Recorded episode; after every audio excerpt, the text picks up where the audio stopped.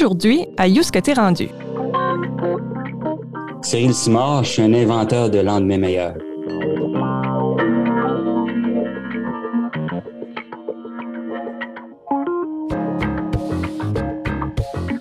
Après ses études en géographie, Cyril Simard a longtemps œuvré dans le milieu de l'éducation et du développement communautaire, entre autres au sein de l'Organisation internationale de la francophonie et à son compte comme consultant. Il fait son entrée sur la scène publique en 2012 alors qu'il s'est présenté à la mairie d'Edmundston, un rôle qu'il a occupé jusqu'en janvier 2021. Depuis son départ de la mairie, Cyril Simard s'est joint à l'équipe de direction du Collège communautaire du Nouveau-Brunswick. Dans son entretien avec Marc-André Leblanc, il discute de sa soif d'apporter des changements positifs au sein des équipes avec lesquelles il travaille, en plus de parler de son utilisation des médias sociaux.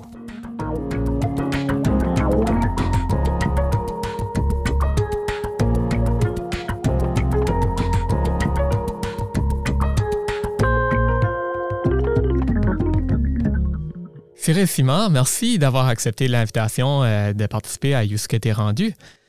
Ça me fait très, très plaisir. Ça fait presque un an que vous avez terminé euh, votre rôle comme maire de la ville d'Edmundston. Est-ce qu'on se sent euh, soulagé? Comment on se sent après un an? Là? Plus de temps de respirer? Ou? Ben, c'est un, un, sentiment partagé. ce que je te dirais, c'est que euh, d'une part, j'avais annoncé dès le début, en fait, euh, entre guillemets, ma carrière, mais lorsque j'ai souhaité de me, présenter en 2012, j'avais exprimé ma volonté de faire euh, un mandat, peut-être deux mandats si les gens me faisaient confiance, évidemment, pour un deuxième mandat, mais que ce serait, ce serait ça mon plan de match. Et, et donc, par conséquent, ça faisait partie euh, de, ma démarche dès le début. Alors, il n'y a pas trop de surprises. Tu te prépares euh, à, à sortir à un moment donné. Tu dis, OK, bon, mais ça, on s'en vient, les prochains mois, il va y avoir une élection. Évidemment, la pandémie est venue brouiller les cartes un petit peu parce que euh, on est arrivé dans cette période-là, puis c'était pas la période idéale évidemment pour quitter d'une part, puis il y avait les élections qui allaient être annulées. Alors euh, il y avait une décision à prendre qui pour moi était assez simple. Je veux dire, euh, j'avais consacré huit ans mm-hmm. de ma vie à ça. Je voulais pas partir dans une note comme celle-là évidemment, puis de laisser la, municipalité un petit peu en, en, flottement pour une période de temps. Puis je sentais une certaine responsabilité d'accompagner la communauté dans dans, dans cette pandémie-là. Ça fait que j'ai j'ai accepté de prolonger le le mandat, puis euh, jusqu'en décembre. Donc, euh, euh, pas longtemps avant que l'élection allait se, déclencher, je savais que lui, cette personne qui était maire adjoint, qui est aujourd'hui le maire, en fait, hmm. avait la capacité de prendre le relais. moi, j'avais fait mon ma transition aussi, puis et, donc ça s'est fait assez naturellement. Et donc, une année après, très sincèrement, c'est un peu le scénario que j'avais imaginé.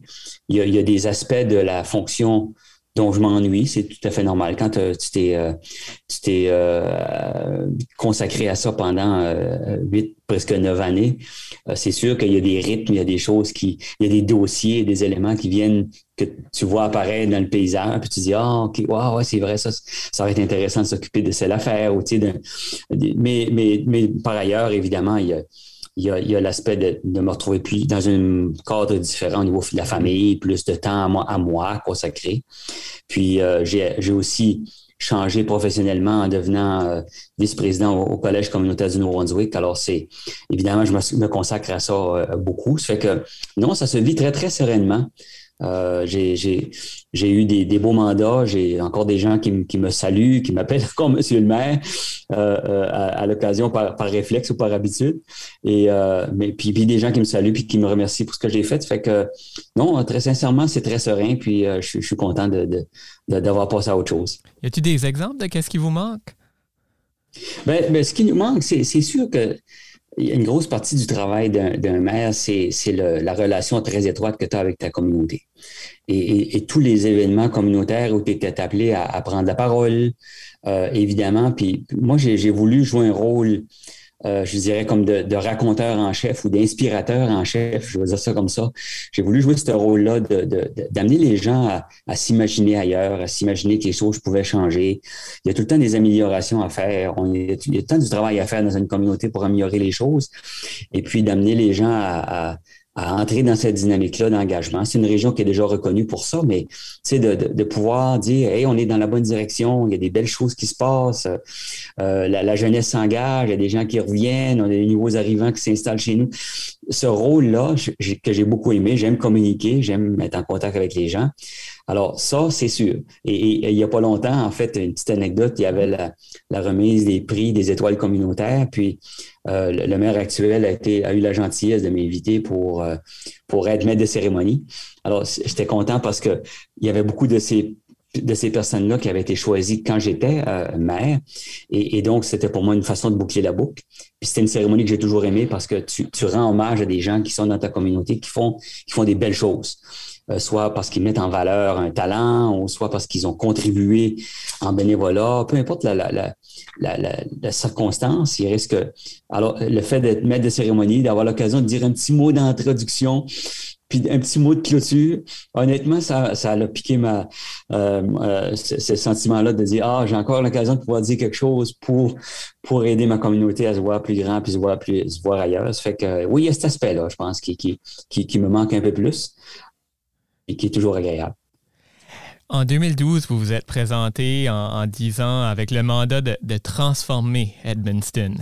Euh, est-ce que vous pensez que vous avez réussi?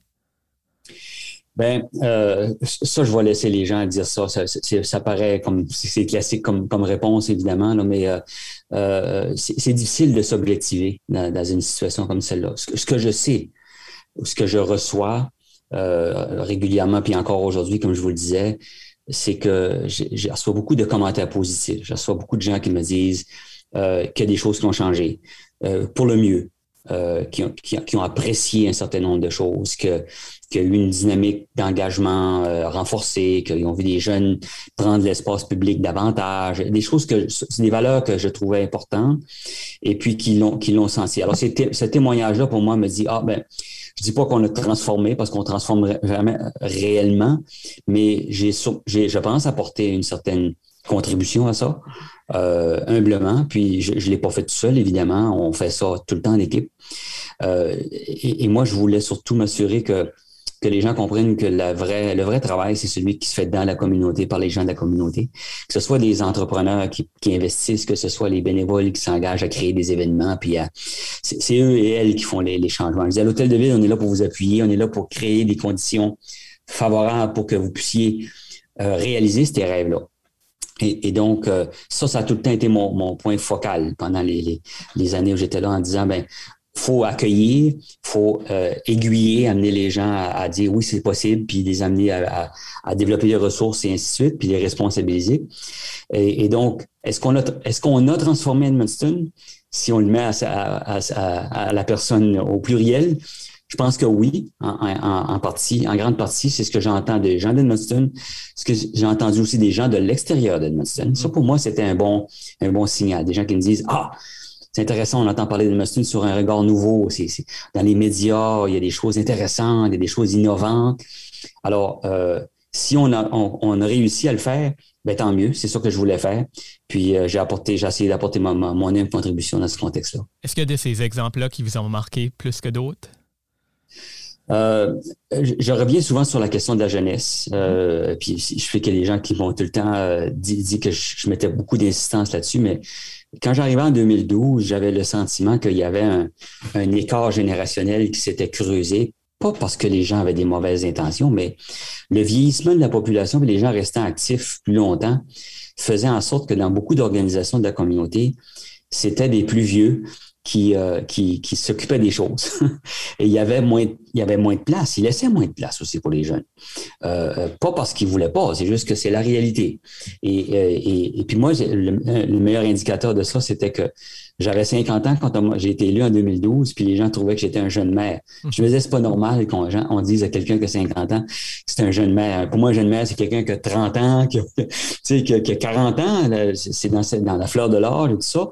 Euh, je, me sentais très, très jeune d'esprit, dynamique et tout ça, mais je dis, c'était pas normal. Alors, je, je, je trouvais qu'il y avait cet écart-là qui se creusait. Puis qui n'était pas bon parce que tu, veux qu'il y ait une relève, tu veux qu'il y ait des gens qui s'engagent, tu veux que les jeunes voient l'avenir aussi dans notre région comme étant quelque chose qui a, des, qui a du potentiel, des opportunités. Euh, et, donc, euh, l'idée de créer un secrétariat à la jeunesse, au départ, pour moi, était un aspect important. Je trouvais que c'était un véhicule qui allait pouvoir aider à changer cette perception-là, changer cette dynamique-là. Et, euh, et, puis, ça a quand même eu considérablement d'attrait. Et des jeunes qui sont encore là aujourd'hui, puis euh, qui s'engagent sur toutes sortes d'activités, qui mettent en valeur la contribution des jeunes, puis on les voit dans la place publique. On les voit dans les organisations. Et donc, ils ont pris leur place. Je dis pas qu'on les a laissé leur place. Ils ont pris leur place. Et pour moi, ça, c'était absolument important. Puis je, vois encore ça aujourd'hui. Je n'étais pas longtemps à la microbrasserie euh, avec des gens qui me disaient, regarde, regarde la génération qui est ici de, de gens qui sont revenus à Edmundston parce qu'on a réussi à créer cette, euh, cet engouement-là, puis ce sentiment qu'on pouvait bien vivre à Edmundston. On pouvait être à l'extérieur, vivre des expériences aussi, puis revenir, puis d'en faire profiter la communauté. Puis pour moi, c'était, c'était très important. Ça fait que c'est un exemple, de, de, de, je pense, de contribution. On, parle de jeunesse. Pourquoi pas revenir à votre jeunesse? Vous êtes né à Arvida, au Québec. C'est dans le coin du Saguenay, c'est bien ça?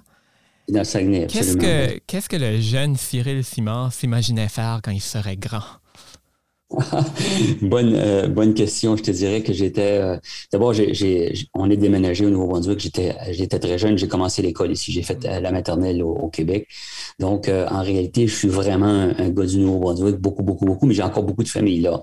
Ça fait que dans mon jeune âge, à la fois que ce soit au Québec ou ce soit au Nouveau-Brunswick, je, je, je, pense que comme n'importe quel autre enfant, on, a des, des, aspirations. Moi, je, la chose que je, le moment où je peux me rappeler d'avoir rêvé de, faire quelque chose professionnellement, c'était l'architecture qui m'intéressait. Mm. C'était le, c'était le, cette idée de, désigner, de, dessiner des espaces de vie. Euh, puis euh, je m'intéressais à ça, je regardais des, livres, évidemment, des encyclopédies. On est bien avant de l'ère de l'Internet, évidemment, mais des encyclopédies. Puis j'étais toujours inspiré par les, la créativité qui pouvait euh, accompagner ça. Alors, quand je m'imaginais dans une maison, je m'imaginais dans une maison souterraine avec des espaces complètement nouveaux, euh, très ronds. J'avais tout le temps cette idée-là. Ça fait que c'était, c'était ça que j'aspirais euh, devenir plus grand quand, on, quand j'allais grandir. puis, puis des milieux naturels, puis des choses comme cela. La, la vie a fait que c'est pas ça qui s'est matérialisé, mais, mais ça m'intéresse encore aujourd'hui beaucoup. Ben, d'ailleurs, vous avez étudié un peu dans cet esprit-là d'environnement, etc., en géographie. D'où, euh, comment s'est fait ce choix? Absolument. Ben, à partir du moment où j'ai réalisé, entre autres, dans, mes études, que l'architecture était un milieu qui était euh, ben, en fait, pour devenir un grand architecte ou pour devenir un grand créateur, c'est une grande démarche. Puis c'est dans, ça se produit aussi beaucoup dans d'autres pays où c'est une tradition euh, plus versée vers les arts qu'en que, que Amérique où c'est plus versé vers l'ingénierie.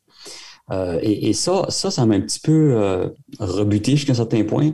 J'étais bon à l'école, mais euh, je trouvais ça moins intéressant. Je regardais les bâtiments qu'on faisait, mhm. puis je me disais, c'est un peu drabe, c'est un peu plate. Moi, je, regardais les architectes du Mexique, puis de, puis de l'Europe, puis tout ça. Puis, alors, ça m'a obligé peut-être à aller à l'extérieur, mais bon, la, vie a fait que j'ai été intéressé par les sciences humaines. Et puis, c'est la géographie, évidemment, qui m'a attiré euh, à ce moment-là pour, euh, pour oui, euh, essayer de, de, de, regarder comment les humains fonctionnent dans leur environnement, puis comment on aménage l'espace, comment on fait de l'aménagement du territoire et tout ça. Ça fait que je l'ai, peut-être exposé à, une, autre échelle. Plus, plus générale, plus grande que, que des bâtiments, mais, mais, les bâtiments doivent s'insérer dans l'environnement aussi. J'ai resté jusqu'à un certain point dans le même fil conducteur. Vous avez bien raison. Je suis curieux, qu'est-ce qui a apporté votre famille au Nouveau-Brunswick? Ah, c'est le, c'est le travail. Euh, mon père était un, mon père était un souffleur de verre hmm, euh, de profession, donc un métier très très rare euh, et qui, donc il, travaillait dans les enseignes où, on fait du néon. Hmm. C'était très populaire dans les années 60, évidemment, des, années 50, des années 60. Un métier très, très rare. Mon père avait une sixième année seulement, mais il avait appris ce métier-là comme apprenti.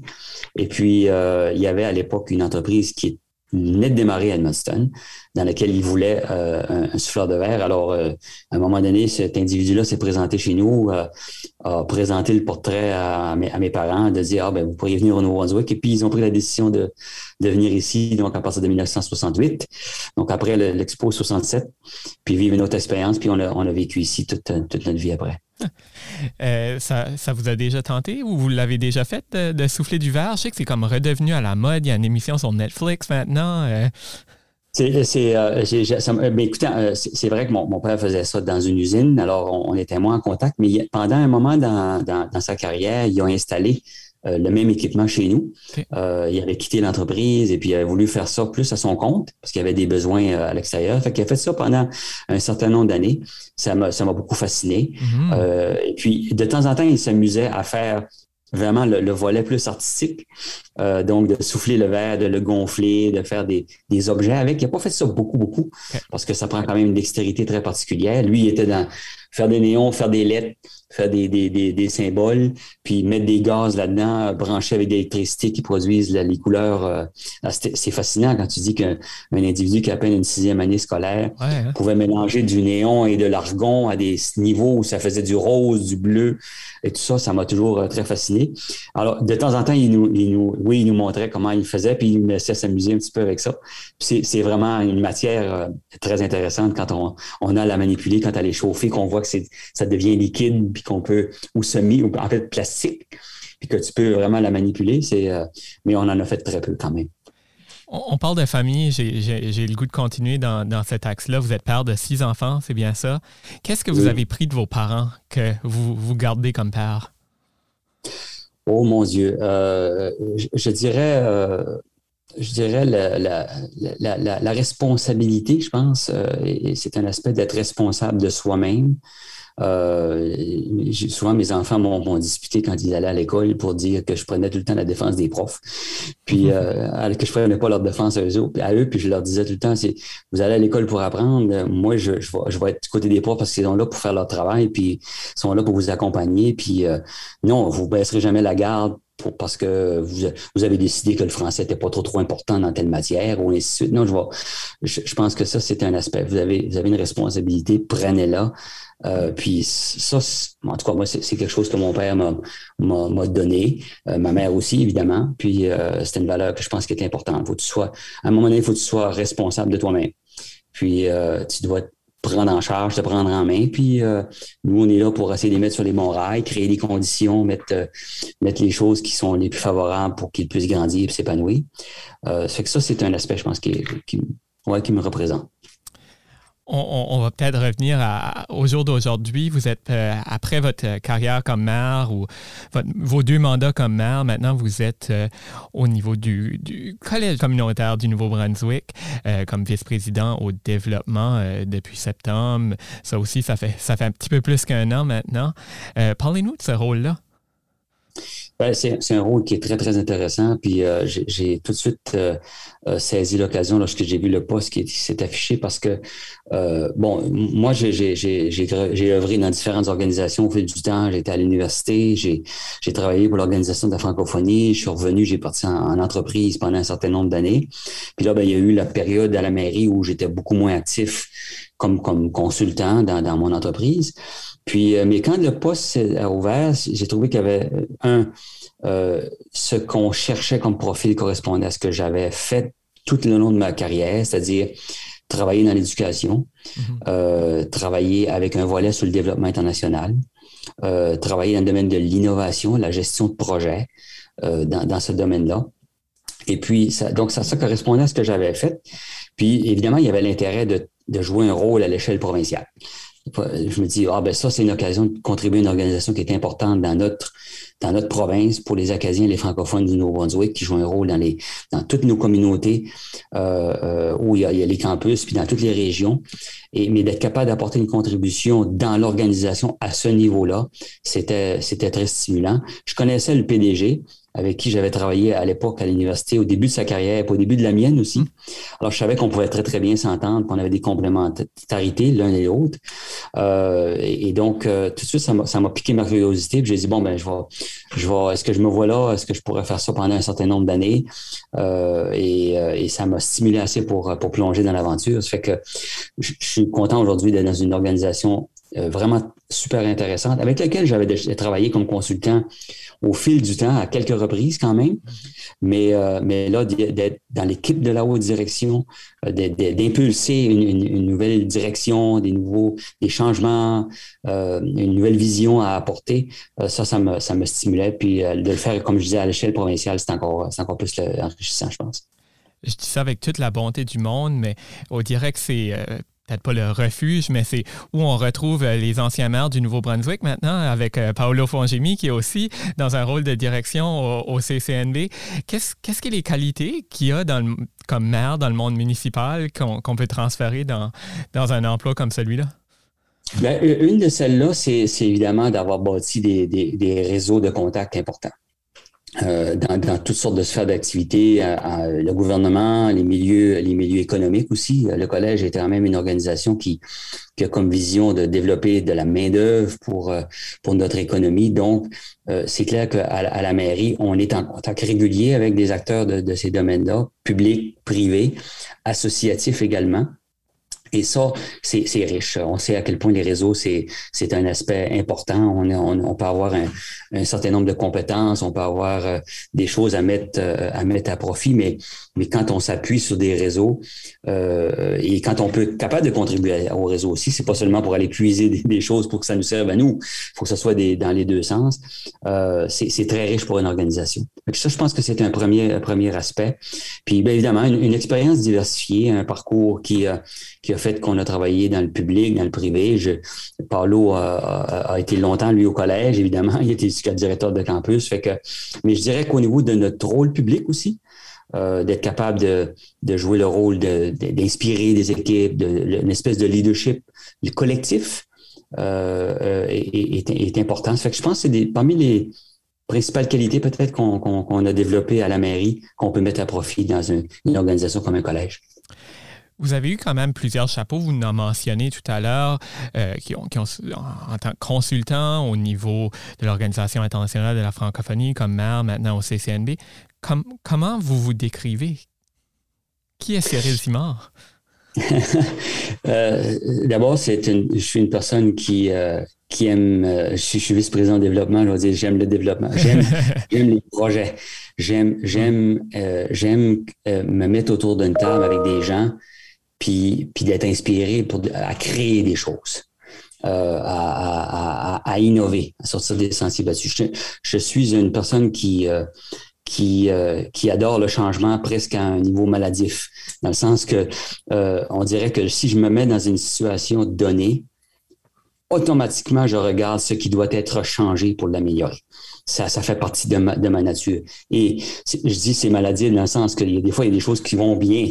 Alors, c'est correct que ça y aille bien. Mais, mais j'ai une prédisposition à dire, mais comment ça pourrait aller mieux? Euh, et, donc, ça, c'est ça fait partie de mon, de mon cheminement toute la vie. Donc, j'ai j'ai changé beaucoup d'emplois. j'ai changé de quand j'étais dans une position où j'avais fait pas mal le tour du jardin ben, je commençais à être un petit peu mal à l'aise, puis là, j'avais envie de regarder d'autres choses. Ça fait que c'est ce qui, s'est produit dans ma, dans ma carrière. Euh, peut-être là où j'ai été le plus longtemps, c'est dans, dans l'entreprise parce que hmm. ça change de. C'était pas sa, nature. Je faisais jamais la même chose. J'avais jamais avec les mêmes clients et ainsi de suite. Alors, j'aimais prendre des dossiers neufs. Euh, ça fait que ça, l'idée du changement, l'idée de l'apprentissage aussi, par la, fait, par la force des choses, c'est-à-dire que j'hésitais pas à aller dans des domaines où j'avais peu d'expérience. Euh, je, pouvais me faire une tête assez rapidement, mais j'avais le goût et l'adrénaline d'embarquer dans quelque chose de neuf, puis me dire, je vais-tu être capable de comprendre cet environnement-là, puis d'y apporter une contribution assez rapidement puis significative? Alors, c'était un niveau de risque évidemment, mais euh, j'étais capable de vivre avec ça. Je le suis encore aujourd'hui. Euh, alors, je ne suis pas un improvisateur, j'ai un bagage, mais j'aimais me mettre dans une situation avec une page blanche en avant de moi, puis dire, OK, si je presse ce défi-là, comment est-ce que je vais le prendre, comment est-ce que je vais le configurer, avec qui je vais travailler, euh, quelles sortes de ressources on a besoin. Et ça, c'est un ça, ça a fait partie de ce que j'ai fait tout, le long de ma vie. Fait que ça, c'est pas mal ce, à quoi correspond Cyril Simard. on, on s'entend que le commun des mortels n'aime probablement pas le changement. Euh, comment on ne devient pas fatigué parfois à tout le temps travailler pour ce changement-là? Comment on vit avec ça? Je, vous dirais que je ne le suis pas. Donc, euh, j'ai 59 ans, puis je ne le suis pas. les gens m'ont dit ça. Comment est-ce que tu te plais dans ton nouveau travail? J'ai dit, j'ai beaucoup de plaisir. On a plein de projets. Il y a des choses qui changent, ça bouge. Fait que, euh, mais c'est vrai que c'est pas quelque chose qui est c'est pas une caractéristique qui est nécessairement très, très répandue. On, dit souvent ça, les gens sont rébarbatifs au changement. C'est intéressant de pouvoir travailler avec les gens puis les amener à voir effectivement comment le changement peut contribuer puis comment ils peuvent euh, l'adopter euh, de, manière plus facile. Parce que, mm-hmm. je veux dire, c'est probablement la chose la plus véridique, c'est que tout change euh, et, qu'il n'y a rien qui est véritablement stable. Alors, alors, je me dis tout le temps, si on est contre le changement, ça, ça, c'est difficile. Parce qu'à chaque jour, tu te, tu te butes à quelque chose qui doit changer, qui, qui change, et qui change même en, en, dépit de ce que tu voudrais pas que ça change. Ça fait que ça, ça va être difficile. Alors que quand tu es dedans, ben, tu es dedans et donc tu, tu porté euh, dans, le changement. C'est facile à dire, mais, euh, mais euh, alors c'est intéressant de travailler avec des gens pour les amener à, avoir dans, dans, dans cette perspective-là, puis de, de, prendre ça en compte. Mais ça fait, moi, ça me, ça me fatigue pas. En tout cas, je n'ai pas du tout le, le sentiment d'être fatigué, au contraire. Je pense que j'ai appris personnellement à, vous connaître sur les médias sociaux. Quelle place a les, entre autres Twitter, quelle place a les médias sociaux dans votre vie? Ça a une place importante. J'ai toujours été intéressé par la technologie. Euh, j'ai eu des ordinateurs parmi les premiers ordinateurs personnels qui ont sorti. Quand j'étais à l'université, je faisais de la cartographie assistée par ordinateur sur des grands ordinateurs mainframe avec des cartes perforées. Ça m'a fasciné de voir comment on pouvait mettre de, de l'intelligence dans une machine pour produire des choses. Euh, donc, euh, quand les, les, les, évidemment, c'est une, une, progression naturelle. Les médias sociaux sont apparus à un moment donné comme étant des plateformes numériques. Puis là, tout à coup, tu t'aperçois comment les gens euh, les utilisent. Alors, même quand sont arrivés les premiers réseaux euh, comme, comme, comme IRC, donc Internet Relay Chat, qui est un, un, des premiers embryons de réseau où les gens pouvaient communiquer, chatter en ligne. Ça m'a fasciné de voir comment on pouvait parler avec des gens de partout dans le monde à l'époque où l'Internet se mettait en place donc en, 96. Euh, ça m'a toujours fasciné. Alors, j'ai suivi cette évolution-là. J'ai embarqué dans ce, dans ce bateau-là. Et puis, ça m'a donc permis de voir aussi le potentiel que ça avait et de voir aussi les, défauts, parce que n'importe quelle technologie a ses, avantages et ses inconvénients. Mais, euh, mais surtout cet, cet espace de, de, de, rapidité de l'information, euh, de, de, de, circuler des idées, euh, de, mobiliser des gens autour de ça, ça me fascine beaucoup, beaucoup, beaucoup. Et, euh, et donc, oui, effectivement, dans, dans, les réseaux sociaux en particulier, et puis chacun a son, sa je dirais son, son audience. Mm-hmm. Euh, ce que je fais sur Twitter, c'est différent de ce que je fais sur Facebook, par exemple, ou, euh, ou sur d'autres. Alors, ça, ça, occupe une place, parfois trop grande. Je suis d'accord avec euh, ceux et celles qui me disent ça des fois, parce que ça peut devenir une espèce de canal où tu pourrais consacrer beaucoup, beaucoup, beaucoup de temps. Euh, et, peut-être au détriment de la vie réelle autour de nous autres, mais j'essaie de composer avec ça du mieux que, que je peux. si ça apporte une contribution, moi j'en ai une en termes de, de, de suivre l'actualité, par exemple. J'ai toujours été mm. fasciné de suivre ce qui se passe sur la planète, ce qui se passe dans sur l'environnement. Alors pour moi, Twitter, ça me sert beaucoup, beaucoup, beaucoup à ça. Et, évidemment, les, quand j'étais maire, ben, j'avais un espace public où je pouvais m'exprimer sur des enjeux. Euh, davantage. Alors, je m'en suis servi pour ça abondamment. Moins aujourd'hui euh, parce que c'est moins ma fonction. Euh, je le fais de temps en temps, mais il y a aussi des limites par rapport à ce que ce que je peux faire aujourd'hui dans, ma, dans ma position, entre autres. Fait qu'il faut que tu gères ça comme de cette manière-là. Mais ça me, ça me sert à, à, à, être dans le monde où l'information circule. Et, pour moi, ça me, ça me permet d'être aiguisé sur ce que le monde est en train de devenir comment je peux contribuer à, cet environnement-là? Parfois, dans le monde des réseaux sociaux, on parle d'une chambre d'écho, qu'on on finit par consulter et parler à des gens qui ont pratiquement les mêmes valeurs que nous. Est-ce que, surtout comme personnalité publique, est-ce que c'est quelque chose que parfois vous deviez faire face ou est-ce que vous, vous sentez que vous pouviez rejoindre des personnes qui n'avaient peut-être pas les mêmes opinions que vous? Euh, je, dirais que oui. Euh, il, y a, effectivement un phénomène de chambre d'écho, puis, euh, je, le vois assez régulièrement, puis on peut essayer de s'en détacher. Comme, comme lorsque j'étais à la mairie, mon, mon, discours devait être un discours à la fois positif, à la fois rassembleur, à la fois diplomatique. Je, je, le faisais naturellement parce que je savais que je ne pouvais justement pas m'adresser seulement à une type de clientèle. Que dans une communauté, dans une municipalité, il y a des une diversité de profils euh, et d'individus. Et, euh, et, ça, j'ai fait l'effort systématique. Je ne sais pas jusqu'à quel point j'ai réussi, mais, euh, mais lorsqu'il arrivait des enjeux tendus, évidemment, il fallait que tu arrives comme un peu comme le chef de famille pour dire, écoutez, il y a différentes perspectives, il faut essayer de prendre ça en considération, il y a tel, tel élément. Euh, j'ai fait ça, je dirais, systématiquement. Et c'est intéressant que, que, tu mentionnes l'aspect de la chambre d'écho. Là où je pense que ça a été le plus difficile à faire, c'est durant la pandémie, justement. Euh, à cause de la, du degré, la charge émotive, euh, et puis, euh, toute la question des, des, théories de la conspiration et tout ça, je, dirais que dans ce cadre-là, j'ai été un petit peu plus directif et cinglant euh, que je, que je l'aurais été normalement. parce que je trouvais que là, il y avait des dérives importantes, puis que ça nécessitait un contrepoids important à, à, mon niveau du moins. Alors, j'ai pu, j'ai pu voir comment c'était différent mon comportement dans certaines circonstances, dans cette pandémie-là, que, que lorsqu'il arrivait une situation plus communautaire, disons, là, par rapport à, la municipalité, puis, euh, des opinions qui, circulaient sur un projet, par exemple, ou ainsi de suite. Mais euh, alors, faut être... Euh, c'est comme n'importe la communication, c'est capable de parler, mais c'est capable d'écouter surtout. Mm-hmm. quand tu fais les, quand tu fais cette, cette démarche-là comme ça, euh, ben, à un moment donné, ça t'empêche de, je pense, ça t'empêche de dériver euh, sur, des choses qui sont pas, sont pas productives, en fait. On, l'a vu euh, au Québec, même au Nouveau-Brunswick, beaucoup de politiciens qui, parfois, c'est pas tout le temps des compliments qu'on reçoit sur les réseaux sociaux. Comme personnalité publique, comment vous viviez avec ça?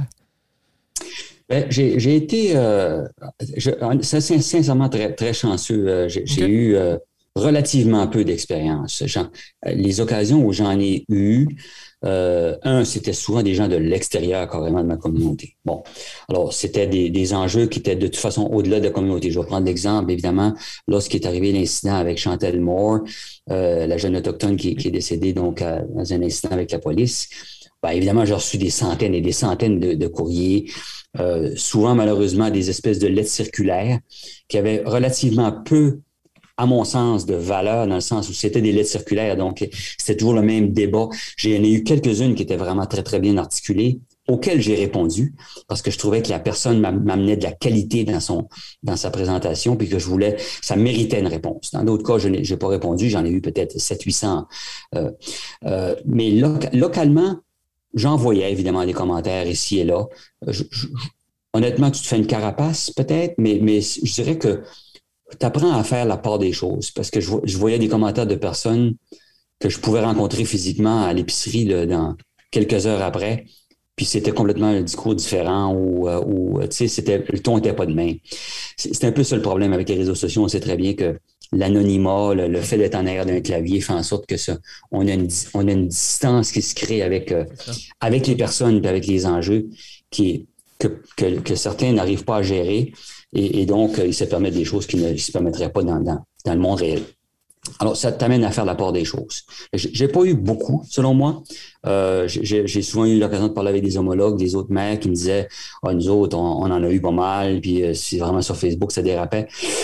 Je dis pas que j'ai pas tout vu, c'est clair, j'ai pas tout vu, mais euh, je, juge que j'ai été chanceux malgré tout euh, dans, tout ça. Puis peut-être parce que j'ai essayé d'avoir un profil le plus haut possible, dans, ma façon d'interagir avec les personnes.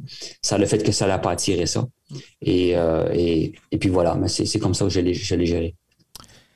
On parle de, de, de, de, la mairie beaucoup, etc. Est-ce que vous avez fait une croix sur la politique? Euh, oui, évidemment, comme n'importe qui, qu'on est, euh, on est sollicité quand on, devient une personnalité publique à, la mairie pour aller à d'autres sphères. Euh, pour, toutes sortes de raisons, j'ai tout le temps. Ouais, tu, tu regardes, tu, dis OK, est-ce que c'est intéressant? J'ai honnêtement, j'ai jamais senti il y, a, une partie de moi qui, bon, quand tu veux contribuer à, la communauté, euh, tu, tu, euh, tu, tu, le, tu regardes des occasions de le faire. Euh, un, la mairie, ça m'a permis d'avoir un contact tellement réel avec la possibilité de changer des choses. Je le voyais beaucoup moins à sphères, dans d'autres sphères politiques. c'est plus à long terme. Alors, j'admire les gens qui le font.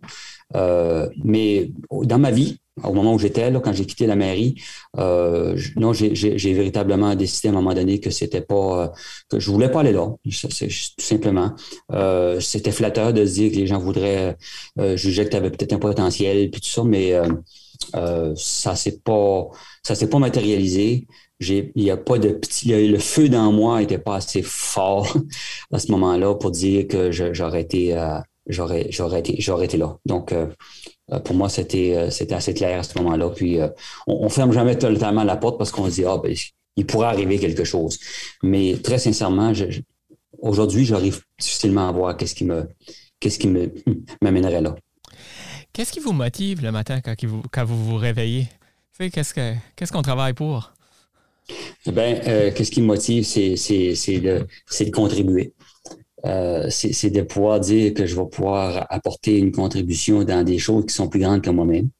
Euh, donc, quand je disais par rapport au collège, par rapport au mandat qu'on a, mm-hmm. par rapport au projet que, que, que mes équipes conduisent, euh, par rapport à mes équipes elles-mêmes, euh, de, de, pouvoir dire que je vais pouvoir apporter ma contribution à faire quelque chose qui qui est plus grand, pour moi, ça a toujours été une motivation. J'ai toujours été engagé très, très tôt. Fait que je, c'est ouais, c'est ça qui me c'est ça quand je me réveille le matin, je me dis ok bon il y a, tel tel dossier qu'il faut qu'il avance puis euh, on va le prendre d'avoir le corps puis on va on va l'avancer. Vous dites ça, euh, que vous avez tout le temps été engagé de très très tôt. Ça vient d'où ce désir d'engagement, ce, désir d'avoir du changement? C'est inné, c'est oh, c'est une bonne bonne question. Euh, honnêtement,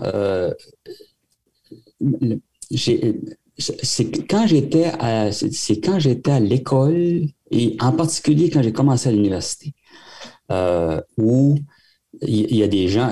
Moi, j'étais un peu en retrait. J'étais un observateur beaucoup. J'aime observer. Je regardais les, choses comment ils se passent. J'apprenais beaucoup, beaucoup de choses. Et, euh, et puis, euh, je me rappelle à un moment très, très précis de, probablement ce qui est mon meilleur ami, qui, dans une circonstance, m'a dit tu devrais te présenter à président des étudiants parce que tu es capable de faire ceci, ceci, ceci, cela. Et puis, euh, c'était jamais venu à mon, à mon esprit, honnêtement. Mais bon, il y a des gens qui m'ont dit Ah oui, OK, oui, c'est vrai, c'est une bonne idée. Puis tout à coup, ben, tu sais, comme tu dis, ah ouais, OK, si vous jugez puis que vous êtes là pour m'appuyer, mais ça pourrait être intéressant, puis on va, on va le faire ensemble, good. On, on s'est fait, puis ça s'est ça s'est créé comme ça en, réalité. Puis bien évidemment, à partir du moment où tu le fais, ben il y, a une adrénaline qui vient avec, avec, avec ça. Tu découvres des choses. Tu dis, bon, c'est intéressant, moi. J'ai du potentiel, puis ça peut s'actualiser. Puis ça amène, ça amène des, des, des, résultats. Ça fait que tu, tu, rentres dans une espèce de spirale, puis à un moment donné, ça devient un petit peu comme une seconde nature. Euh, et c'est un peu comme ça que ça s'est produit. Honnêtement, quand j'étais jeune, j'étais beaucoup plus en retrait. Euh, je, raconte des fois des gens qui me disent Ah, tu étais, un, un bon communicateur. J'aurais pas dit ça quand j'étais jeune. Mais je me rappelle de moments où, euh, un, j'ai toujours apprécié la langue, j'ai toujours aimé les gens qui étaient capables de communiquer correctement. Et, euh, je me rappelle quand je, marchais entre chez moi puis l'université, je me, je me faisais des discours dans ma tête souvent.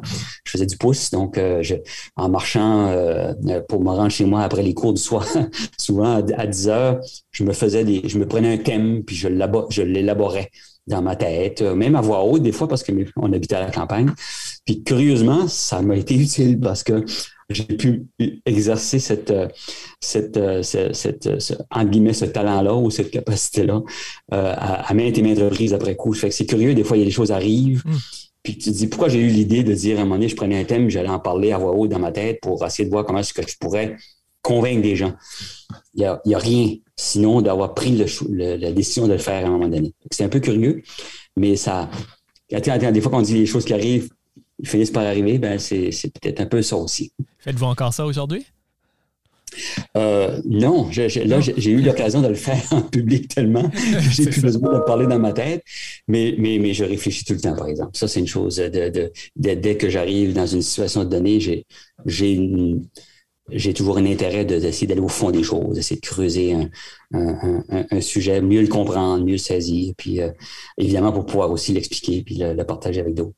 Est-ce qu'il y, y, a des regrets, des occasions manquées à travers euh, tout ce beau parcours-là? Oh, euh, ça, c'est une, c'est une bonne question. Je te dirais que je, je suis naturellement une personne qui regrette rien. Euh, je, je, regarde toujours en avant de moi. J'ai, euh, je, je, considère que les regrets ne donnent, nous donnent rien. Ça, ça contribue à rien. Euh, oui, ben, la vie, c'est des chemins qu'on choisit. Puis il y, a des, il y a des raisons et des considérations qui font qu'on, qu'on, qu'on fait ces choix-là. Puis euh, je me dis, qu'est-ce que ça me donnerait de retourner en arrière et dire, si j'avais fait ça, qu'est-ce qui s'aurait été autre? Même, tu sais, je parlais d'architecture, des choses comme ça. Ah, pour moi, c'est pas pertinent, euh, cette, cette question-là, parce que, euh, un, j'ai vécu des choses incroyables, j'en vis encore aujourd'hui, puis je veux en vivre d'autres. Alors, je suis poussé par en avant euh, tout le temps, et donc, je, je n'ai pas de regrets. Je n'ai jamais eu de regrets. Ben, Cyril Simard, euh, merci de ce partage. On a hâte de vous voir continuer à pousser par en avant. Euh, puis euh, merci de, vous avoir entretenu avec nous aujourd'hui. Ben, ça m'a fait un, très, très grand plaisir. Puis, ben, écoutez, on aura l'occasion de se, reparler dans d'autres, dans d'autres sphères. On est dans une petite, il y a quand même une petite communauté, hein, la, communauté francophone acadienne de Brunswick. Donc, ça, a été, ça a été un plaisir pour moi.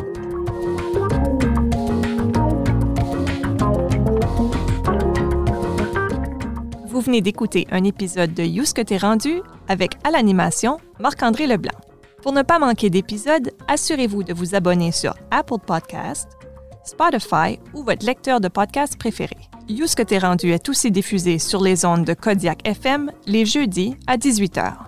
Vous aimez cet épisode et vous voulez appuyer le projet? Faites un don au rendu.ca. Pour découvrir d'autres podcasts acadiens, visitez acadipod.ca.